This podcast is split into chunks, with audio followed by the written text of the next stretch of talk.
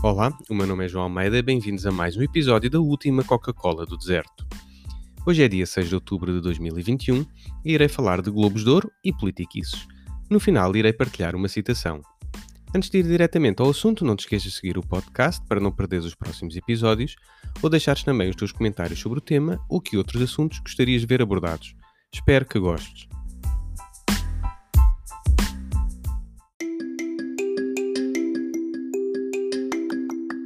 Este fim de semana houve mais uma gala dos Globos de Ouro. Este prémio que distingue personalidades que se evidenciaram no mundo do entretenimento, desde teatro, desporto, cinema, moda e música. A novidade este ano foi a atribuição do Globo de Ouro Especial 25 anos, e em especial o reaparecimento da categoria de Mérito e Excelência, tendo sido atribuída a Gouveia e Melo. Gostaria de deixar claro que as entidades que atribuem os prémios são livres de definir os critérios e categorias que quiserem, cabendo às pessoas que os recebem escolher receber ou não tal distinção. No entanto, este episódio recente ilustra uma realidade cada vez mais comum no nosso país, que é a mistura entre entretenimento e política. À semelhança do que se passa lá fora, Portugal não é imune à utilização dos meios de comunicação social para a promoção de uma carreira política e a utilização de factos políticos para a promoção de meios de comunicação social. Recentemente tivemos personalidades como André Ventura ou Susana Garcia que catapultaram a sua carreira política através de uma hábil exposição mediática.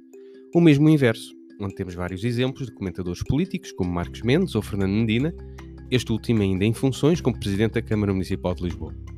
Se por um lado este cruzamento entre política e mídia podem tornar a política mais acessível aos cidadãos, por outro, começa a ser notório a construção de carreiras não por haver um projeto político refletido, mas sim um conjunto de chavões que abrem telejornais e que soam bem.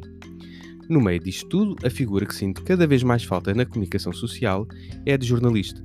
Esta pessoa que, de forma imparcial e informada, deverá conseguir articular o que de mais relevante se passa na nossa sociedade e informar-nos a todos de forma a que cada um construa a sua própria opinião.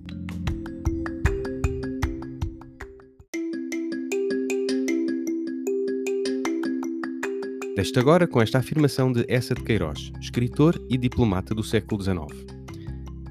Para aparecer no jornal, há assassinos que assassinam.